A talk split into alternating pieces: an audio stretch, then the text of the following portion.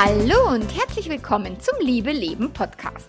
Dem Podcast, in dem sich alles um echte Liebe dreht, um aufregende und aufgeflogene Affären, ein langes und leidenschaftliches Liebesleben und Beziehungen, die erfüllend sind und in die du dich gerne investierst. Ich bin Melanie Mittermeier, Affärenmanagerin und Liebescoach und ich freue mich total, dass du da bist. In dieser Episode geht es darum, wie Paare eine erfüllende Langzeitbeziehung führen, auch wenn sie Kinder haben. Ganz viel Spaß dabei!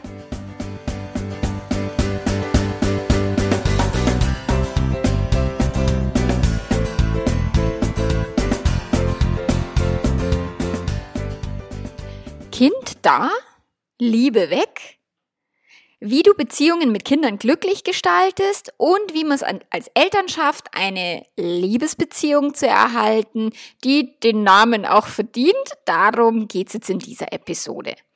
Und die Frage ist, sind Kinder ein Beziehungskiller?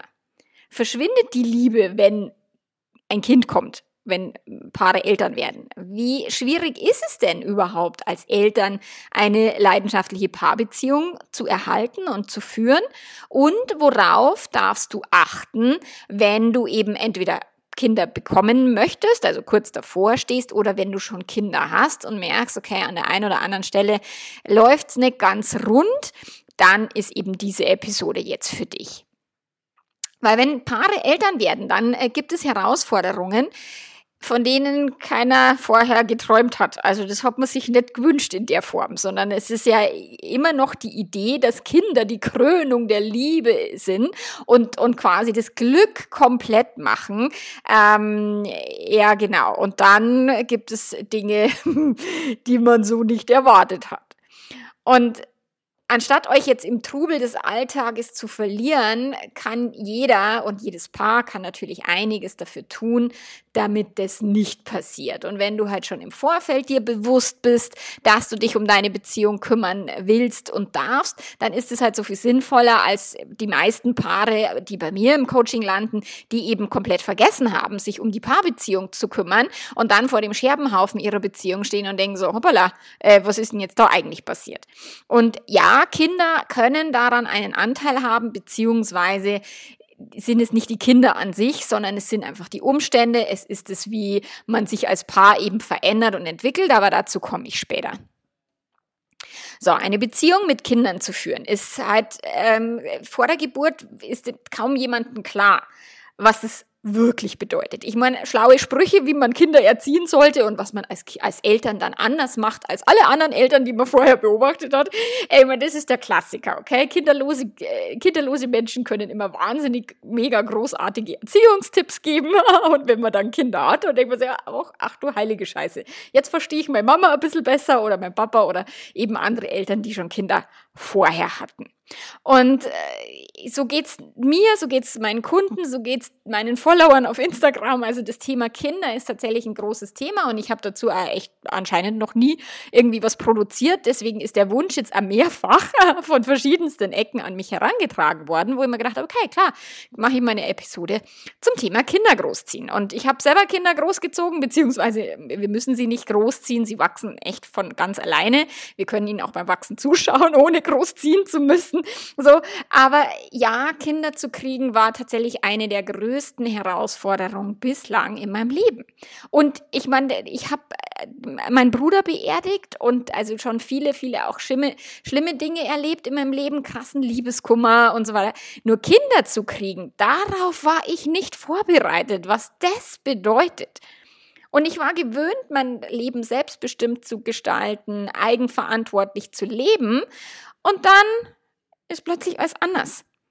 Der Identitätswechsel von einer Frau zu einer Mama und ich meine, mit der Geburt von meinem Sohn war das wirklich vorbei mit der Selbstbestimmung und mit der Freiheit äh, und der Identitätswechsel eben von einer selbstbestimmten Persönlichkeit, von einer eigenständigen Frau zu einer Mama, der auch immer nur irgendwie Milch aus dem Busen tropft, das fand ich ganz krass.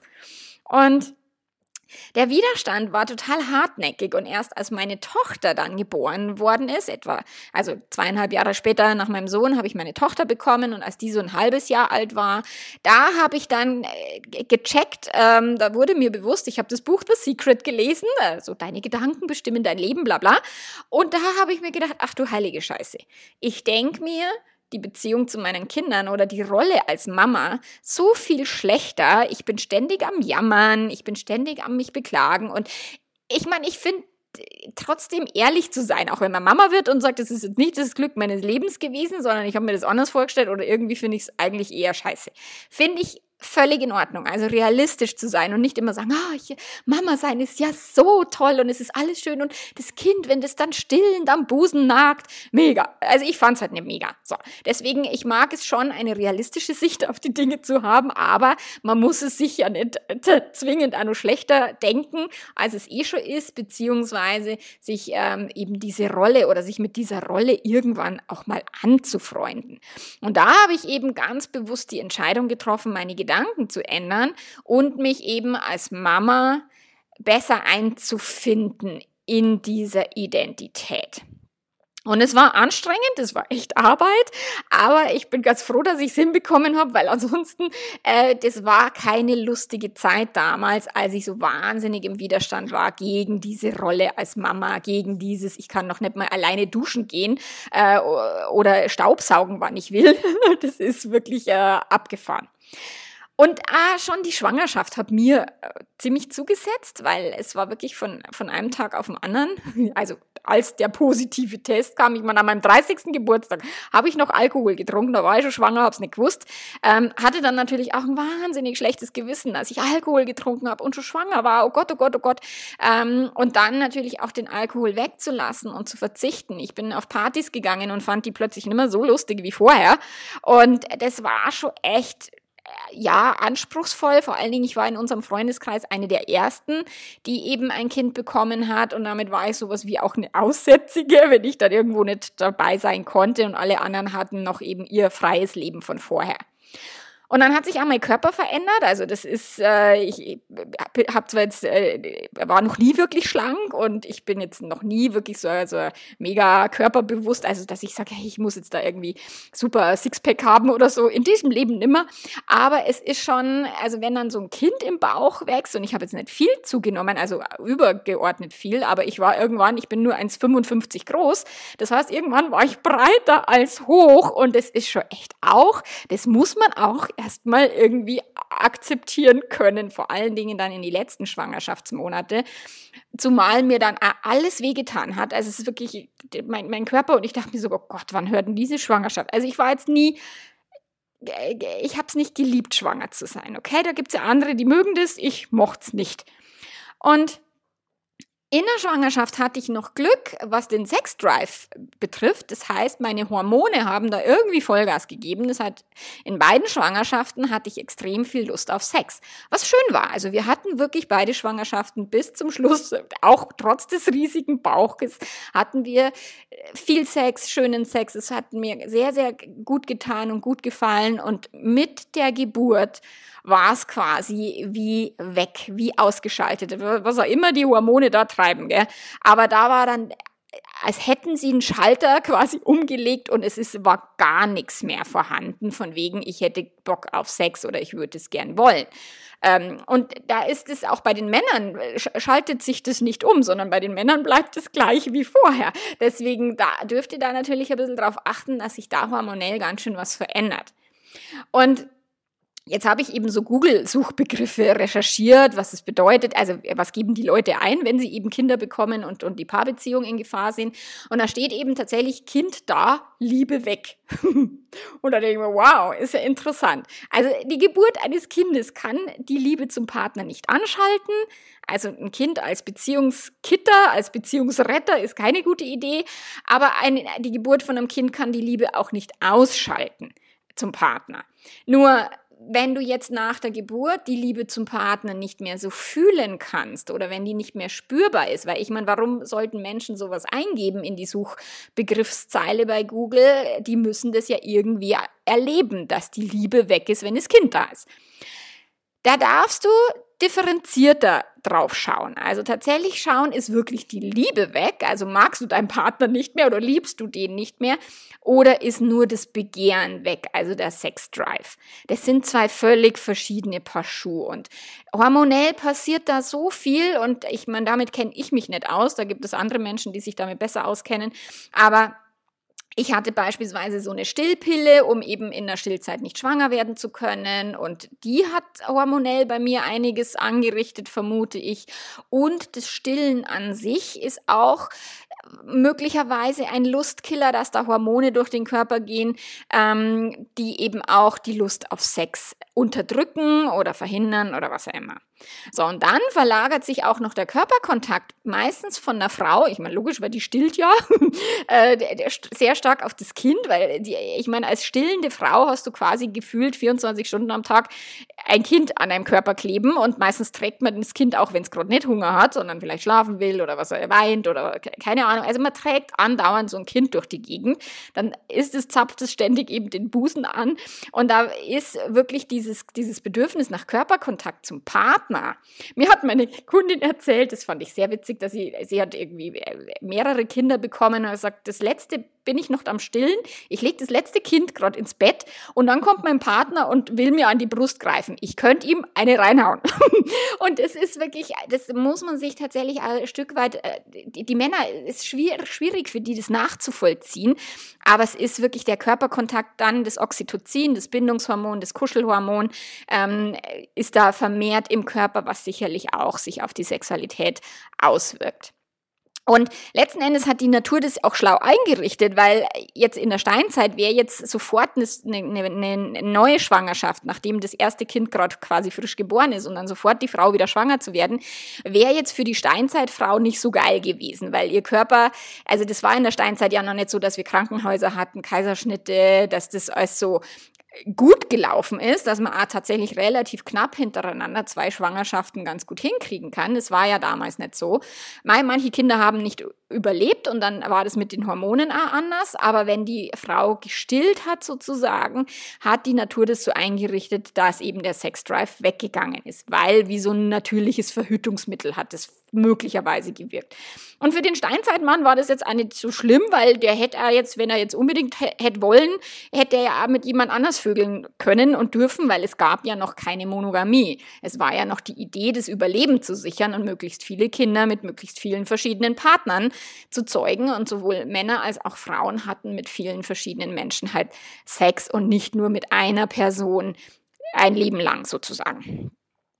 Und ähm, genau, und wenn dann ein zweites Kind kommt, auch das ist ein Suchbegriff gewesen bei Google, ob das zweite Kind jetzt der Beziehungskiller ist oder zwei Kinder, Beziehung am Ende, so als würde jetzt das zweite Kind nur darauf warten, aus dem Bauch zu kommen und dann die Beziehung der Eltern hinterhältig zu ermorden.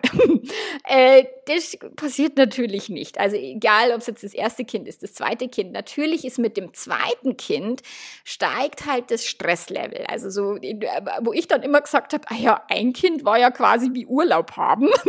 ein zweites Kind ist natürlich schon nochmal stressiger. Und bei Zwillingseltern, da ziehe ich jedes Mal meinen Hut, wo ich mir denke, boah, die müssen das sogar gleichzeitig stemmen. Weil, ich meine, wenn man dann ein Kind mal hingelegt hat ins Bettchen und ein Kind schläft, so, dann ist, wenn die jetzt ein paar äh, Stück weit auseinander sind oder auch bei Zwillingen, was mir erzählt wurde, ist das andere möglicherweise wach. Das heißt, auch diese Ruhephasen, diese Entspannungsphasen, die gibt es nicht mehr. Und die Zeit als Paar wird halt nochmal weniger als eh schon. Nur, es ist nicht das Kind, also nicht das erste, nicht das zweite und auch nicht das fünfte, was die Beziehung killt. Es sind immer Gedanken und Gefühle der Eltern. Es sind enttäuschte oder überhöhte Erwartungen, ähm, beispielsweise die Krönung der Liebe und ähm, das ist nicht förderlich für eine gesunde und echte realistische Paarbeziehung, die dann auch noch halbwegs leidenschaftlich sein soll. So, weil das ist dann überromantisiert und man wird eben nicht mit diesen Schwierigkeiten, mit dem Zeitmangel, mit dem Schlafmangel. Also ich meine, die Müdigkeit andauernd ist jetzt nicht gerade, ich meine, da, da muss der Partner nur mal schief schauen und wenn man da irgendwie seit Wochen nichts gescheites geschlafen hat, dann kann man schon mal echt an die Decke gehen, obwohl eigentlich gar nichts war. So, und durch das ist es äh, nicht eben, dass die Beziehung an den Kindern scheitert, sondern die Beziehung scheitert, was auch immer scheitern bedeutet. Das muss ja, habe ich in einem anderen Podcast schon mal, äh, ein Stück weit bin ich darauf eingegangen, dass Scheitern eigentlich ein total bescheuerter Begriff ist. Manchmal ist es halt so, dass eine Beziehung vollendet ist. Nur wenn man es jetzt sagt, okay, scheitert die Beziehung jetzt an den Kindern? Nein, tut sie nicht. Beziehung scheitert immer an den Eltern. Nur auch ganz ohne Vorwurf. Es ist, das ist völlig normal, weil wir haben keine Vorstellung davon vorher, was es bedeutet, eben Kinder zu bekommen und welche Veränderungen dann die Paarbeziehung auch mitmacht. Und wer jetzt mit diesen Veränderungen nicht gut umgeht, wem, wer halt sehr viel mehr Enttäuschung und Frust und, und vielleicht auch Einsamkeit fühlt in der Partnerschaft als vorher, verhält sich dann möglicherweise so, dass die Beziehung halt vor die Hunde geht. Weil es gibt halt Männer beispielsweise, die es nicht verkraften, dass sich jetzt der Körper der Frau verändert hat.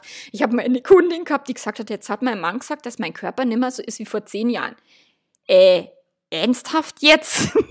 und sie hat dazwischen ein Kind bekommen. Also, wo ich mir denke so, what the fuck? Also, welche Vorstellung haben manche Menschen davon, wie ein weiblicher Körper zu sein hat? Ich meine, da sind wir in dieser Gesellschaft natürlich ganz schön verseucht durch fotogeshoppte Werbung und so weiter. Nur, da gibt es wirklich Männer, die eben auch mit diesem weiblichen Körper oder mit großen Brüsten oder mit dem Bauch nicht umgehen können, ähm, die nicht damit umgehen können, dass sich der Fokus von der Frau verschoben hat, vielleicht vorher Karrierefrau gewesen und jetzt eben wirklich Vollblutmama die das mit den Hormonen nicht checken, dass sich die Hormone da verändern oder dass halt auch das Wertesystem der Frau sich komplett verändert. Und dann fangen manche Männer, und ich habe hier einige Affären auf dem Tisch, die äh, eben während der Schwangerschaft oder auch während der Stillzeit oder während dem Wochenbett eine Affäre angefangen haben. Und das ist jetzt nicht meistens so förderlich für eine Paarbeziehung. Und dann gibt's auch Frauen, die dann nicht bemerken, und das ist jetzt, wäre jetzt das klassische Rollenklischee, aber das ist halt durch die, durch die stärkere Bindung der Frau ans Kind, durch die Still, Phase und durch das, dass auch mehr Frauen sich wirklich als Vollblutmama so identifizieren. Ich habe natürlich auch Väter im Coaching, die sich in der Familie aufgelöst haben und kein eigenständiger Mann mehr äh, gewesen sind. Nur es gibt halt mehr Frauen, zumindest aus meiner Erfahrung, die gar nicht bemerken, dass der Mann irgendwo hinten runterfällt, dass sie sich eben, dass sie in dieser Rolle der Mama die totale Bestimmung gefunden haben, also was mir ja verwehrt geblieben gewesen ist, ähm, und, und dann das Interesse an der Liebesbeziehung komplett verlieren. Und das ist halt, wenn die das nicht bemerken und dann fallen sie aus allen Wolken, weil der Mann plötzlich halt mit einer anderen vögelt, wo ich mir denke, so, warum sollte er es nicht tun? Du hast 0,0 im, im Blick, dass es da auch noch einen Partner gibt. Und das ist halt das, da, dürf, da darf sich jeder an die eigene Nase fassen und jeder wirklich sagen, wie gehe ich mit dieser Veränderung um? Wie gehe ich mit der Veränderung unserer Paarbeziehung um? Ähm, wie erwachsen kann ich auch damit, also kann ich das handeln? Und ich musste auch tatsächlich erst lernen, dass man trotz Kinder eine sinnliche Paarbeziehung führen kann, dass man Sex haben darf. Ich hatte echt, ich dachte immer, dass das ganz arg schlimm ist. Also der, der David Schnach mit dem Buch Die Psychologie sexueller Leidenschaft hat mir da echt die Augen geöffnet, ähm, weil er geschrieben hat, Kinder dürfen oder es ist besser für die Kinder, wenn sie eine natürliche Sexualität der Eltern mitbekommen, als dass man komplett vor den Kindern die Sexualität komplett fernhält. Und ich meine, die meisten von uns, also jetzt so Generation X, wie, wie ich, ich mit, mit Ende 40 sind so aufgewachsen, dass wir im Elternhaus nicht wirklich entspannt und offen über Sex gesprochen haben. Oder dass wir mitbekommen haben, ob die Eltern Sex hatten oder nicht. Und durch das dachte ich immer, oh Gott, oh Gott, die Kinder dürfen uns auf gar keinen Fall erwischen, weil dann sind die ganz schlimm traumatisiert und hatte echt ein Problem damit. Und erst eben über dieses Buch konnte ich mich da ein Stück weit entspannen und freier machen und sagen, ja, mal, dann kommen sie halt ins Zimmer. Man muss ja jetzt nicht gerade die Hütte zusammenschreien im Orgasmus, aber man kann ja trotzdem dann irgendwie Sex haben und es muss jetzt nicht die Kinder zwingend traumatisieren. Ihr müsst aber auch bewusst nicht nur auf Sexleben achten, sondern auch auf genügend Zeit zu zweit. Ich habe viele Kunden, die jahrelang keine Zeit mehr ohne die Kinder verbracht haben, die kein Wochenende mehr oder keine Nacht mal ohne Kinder waren. Und ich meine, wenn man gerne einmal laut ist beim Sex, dann ist es ganz eine gute Idee, wenn man da den irgendwo hat, wo die Kinder nicht sind. Und ich finde es dann tatsächlich erstaunlich, dass Menschen so wenig auch darauf achten, dass ihnen das fehlt oder dass sie sagen, oh Gott, wir brauchen echt Zeit für uns ähm, alleine und es fliegt ihnen dann echt um die Ohren. Und die Paarbeziehung ist der Rahmen dafür, dass Kinder liebevoll, behütet, entspannt groß werden können. Deswegen äh, dürft ihr im Wertesystem oder in der Wertehierarchie immer die Paarbeziehung über die Kinder stellen und nicht die Kinder über die Paarbeziehung. Weil wenn man jetzt nur noch auf die Kinder achtet und die Paarbeziehung hinten runterfällt und im Wertesystem vielleicht gar nicht mehr unter den Top 5 Werten auftaucht, dann ist es eben, ist tendenziell so, dass die Paarbeziehung halt vor die Hunde geht, wiederum. Und ihr müsst darauf echt achten. Also Zeit zu zweit, Zeit für Sex, Zeit auch mal eben, wo, wo es keinen Fokus gibt, wo nicht die Kinder im Vordergrund sind, sondern wo, wo vielleicht mal Oma und Opa aufpassen oder was auch immer ihr für ein, für ein Konzept habt, um eben euch freie, kinderlose Zeit zu verschaffen. Und mir hat eine Frau auf Instagram geschrieben und ich möchte dir den, den oder euch den Kommentar jetzt einmal vorlesen. Und sie hat eben mich gebeten, mal darauf einzugehen, weil sie geschrieben hat, was so jede Handlung des einen Partners, also Arbeit oder Me-Time oder Sport oder Hobby oder was auch immer, Freunde treffen, hat Auswirkungen auf den anderen, weil in dieser Zeit der andere hat die Kinder betreut. So, und dadurch entsteht ein Konto, wer jetzt quasi wie viel Zeit für sich selbst in Anspruch genommen hat und wer nicht. So, und das ist gar nicht schön. Zumal für mich als Frau die Arbeit schon als Me-Time zählt quasi und äh, dann, äh, weil sie froh ist, dass sie rauskommt und weil sie froh ist, dass sie halt tatsächlich mal arbeiten. Und ich habe, ah, ich kann das so nachvollziehen, als ich arbeiten gegangen bin, habe ich immer gesagt, boah, ich habe viel Urlaub. Ich bin hier nur im Urlaub, aber ich muss hier nur arbeiten und nicht irgendwie auf das Kindergeschrei äh, irgendwie aufachten. Und der Mann sagt aber, er möchte auch neben der Arbeit noch Zeit haben, logischerweise. Aber das ist dann in unserer Gesellschaft eben, wird quasi die Arbeitszeit für die Frau als Spaß und, und, und Me-Time angerechnet und der Mann braucht dann auch noch zusätzlich zur Arbeit Zeit für sich. So, nur die brauchen beide. Und mich hat es wirklich tief berührt, weil es uns eben genauso gegangen ist. Mein Mann und ich, wir haben um das letzte Zipfelchen Freiheit gekämpft, als wäre es eine zu kleine Bettdecke. Wenn der eine gezogen hat, dann war der andere quasi unbedeckt und dann hat der andere wieder gezogen. So. Und so ging es eine Weile, bis wir nach Tagen von einem unerbittlichen Streit um eben Freiheit, ich irgendwann verstanden habe, okay, worum geht's hier eigentlich gerade wirklich? Und anstatt uns dann weiterhin gegenseitig die Freiheit zu nehmen, haben wir angefangen, uns zu fragen, wie können wir uns gegenseitig mehr Freiheit gewähren? Wie können wir es hinkriegen, dass jeder von uns so viel Freiheit hat wie nur möglich und wir trotzdem noch Zeit für die Kinder haben und trotzdem aber auch noch Zeit für uns als Paar haben? Und ja, da darf man vielleicht mal ein bisschen kreativer werden und da darf man auch ein bisschen wirklich sich ein Netzwerk anschaffen an Unterstützern. Ähm, aber am Ende geht es eben um Freiheit, wenn das eben mit so einem Zeitkonto zusammenhängt. Und die dürft ihr gut auch im Blick haben. Vor allen Dingen, wenn jetzt beispielsweise Freiheit, wie bei meinem Mann, der, der ober, oberste äh, Wert ist in seinem ganzen Leben. So, und wenn es dann sowas wie ein Zeitkonto eh schon gibt im Kopf, dann könnt ihr das auch auf ein Blatt Papier, Papier bringen. So, wer verbringt wie viel Zeit? Also mit den Kindern, mit Schlaf, mit Haushalt, mit Arbeit, mit Hobbys, mit Freunden, äh, mit sich alleine, whatever.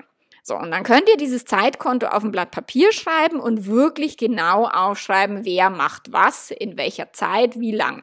Und da wird eben Hausarbeit genauso gewertet wie Geld verdienen Arbeit, weil Arbeit ist Arbeit und jeder muss irgendwie seinen Teil dazu beitragen, dass der Laden läuft.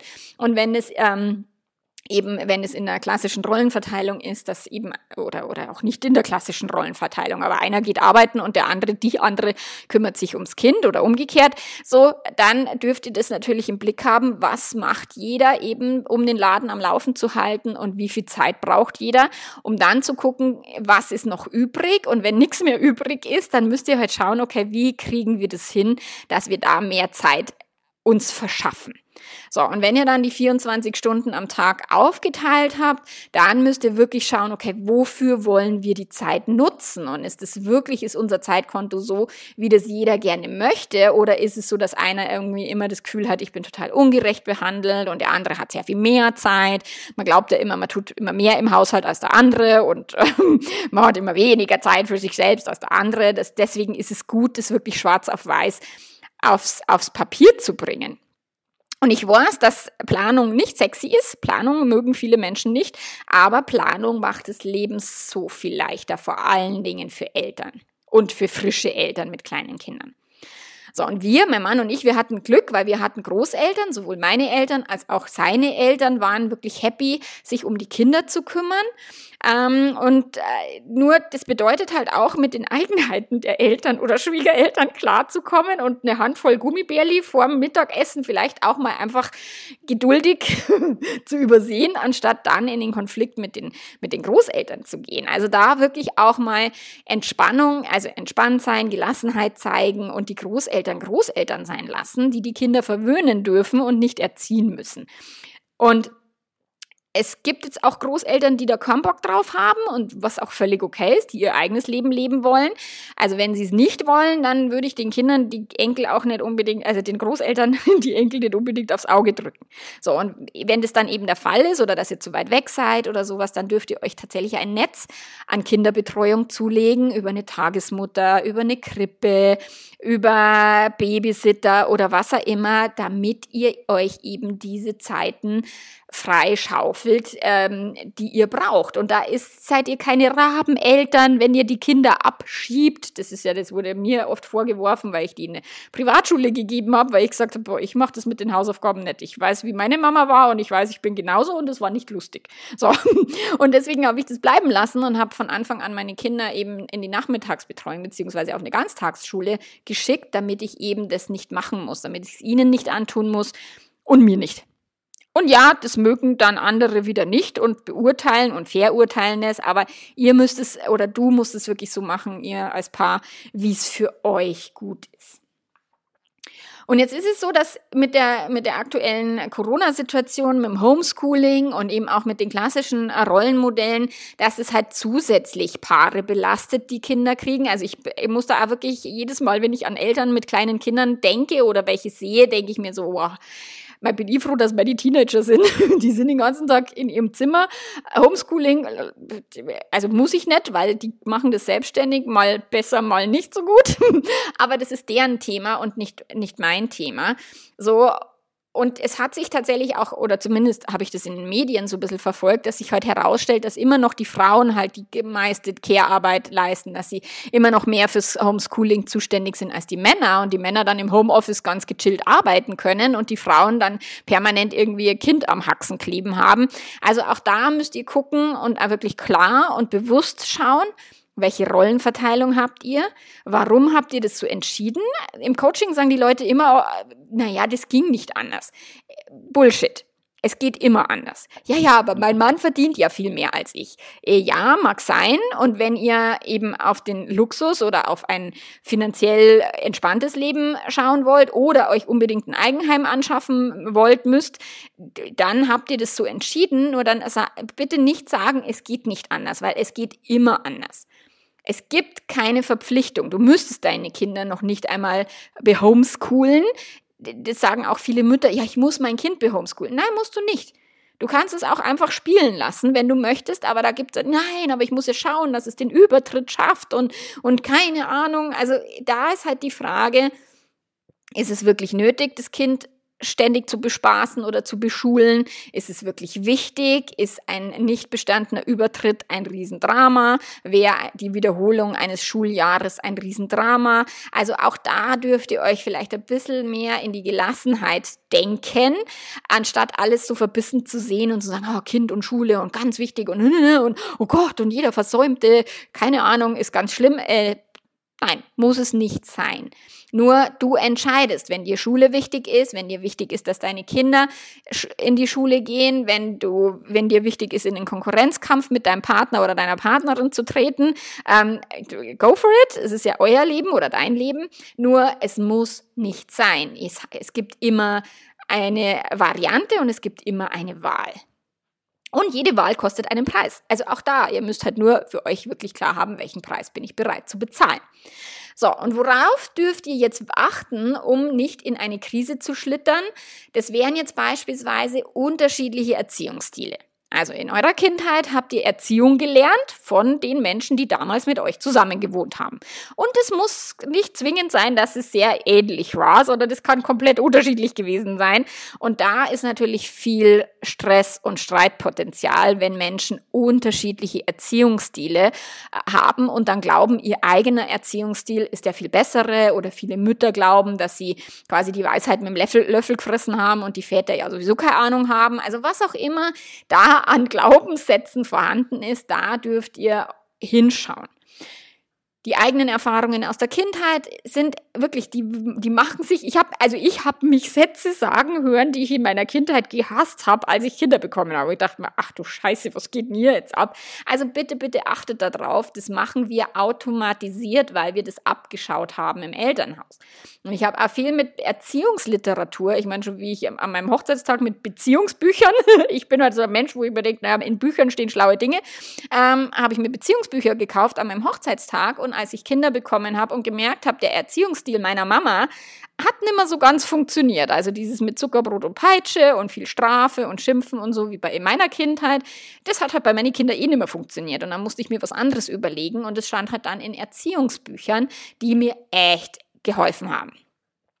Und ihr müsst euer Wertesystem überprüfen und eben um die Paarbeziehung nicht aus den Augen zu verlieren, dürft ihr auch immer als Paar im Kontakt sein und immer auch darauf gucken und miteinander besprechen, ist für dich alles fein, sollten wir mehr Sex haben oder für den anderen vielleicht weniger Sex, ist es irgendwie, gibt es da irgendeinen Kompromiss, was man machen kann, der jetzt kein fauler Kompromiss ist.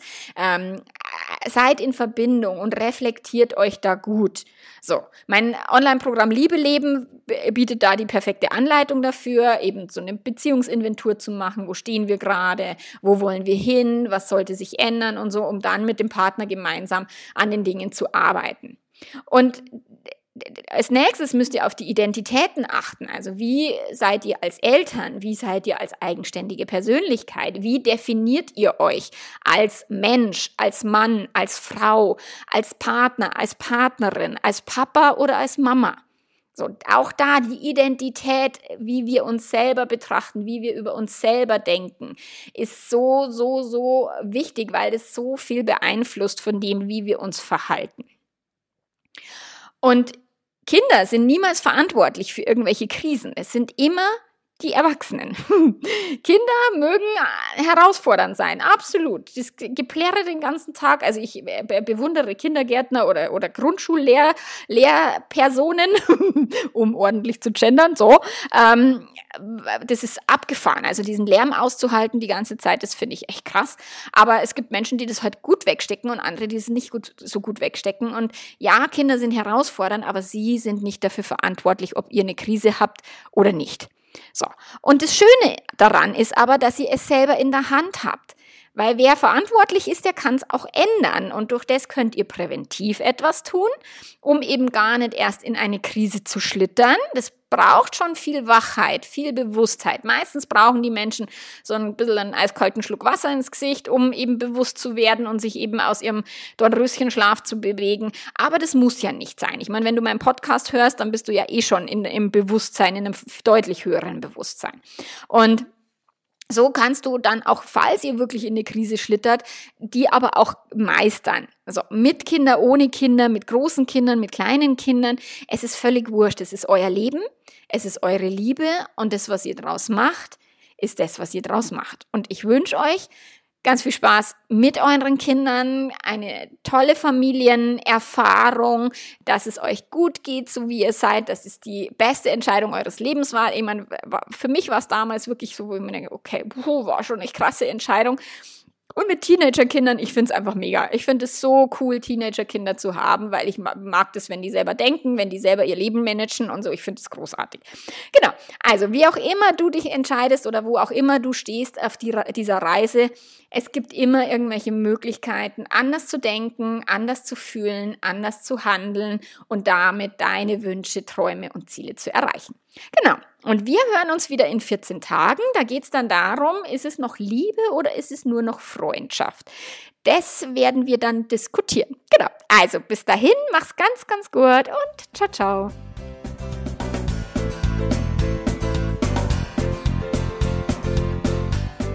Auf www.melanie-mittermeier.de findest du ganz viel Input, Impulse, kostenlose Online-Trainings per Video, per E-Mail, entweder wenn du betrogen worden bist, wenn du fremdverliebt bist oder wenn du deine Beziehung eben lebendig gestalten möchtest. Meine Online-Kurse, die unterstützen dich, dich zu reflektieren, je nachdem mit welcher Herausforderung du kannst, gerade konfrontiert bist. Und ansonsten, wenn du sagst, du hättest gern meinen persönlichen Blick auf deine Beziehung, dann melde dich gerne für ein Einzelcoaching.